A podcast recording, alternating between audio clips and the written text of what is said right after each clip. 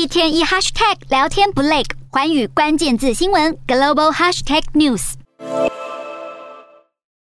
想去泰国观光的民众又更方便了，因为泰国政府将在七月一号宣布脱离新冠肺炎大流行病时代，正式进入后疫情时代。而在疫情大流行期间，泰国观光消费产业首当其冲，收入大减，这对他们来说正是一个好消息。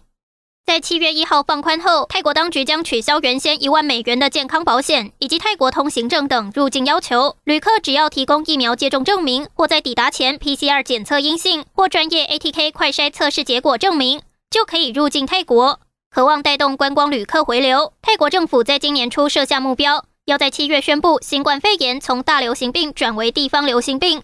随着疫情趋缓，泰国当局将按照预设目标。在七月一号宣布泰国脱离大流行病时代，进入后疫情时代。